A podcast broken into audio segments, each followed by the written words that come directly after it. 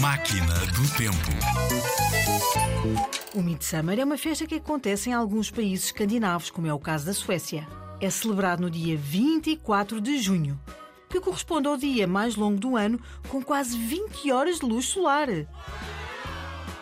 Sabias que os dias de verão na Suécia têm aproximadamente 20 horas de luz e no inverno só têm 5 horas?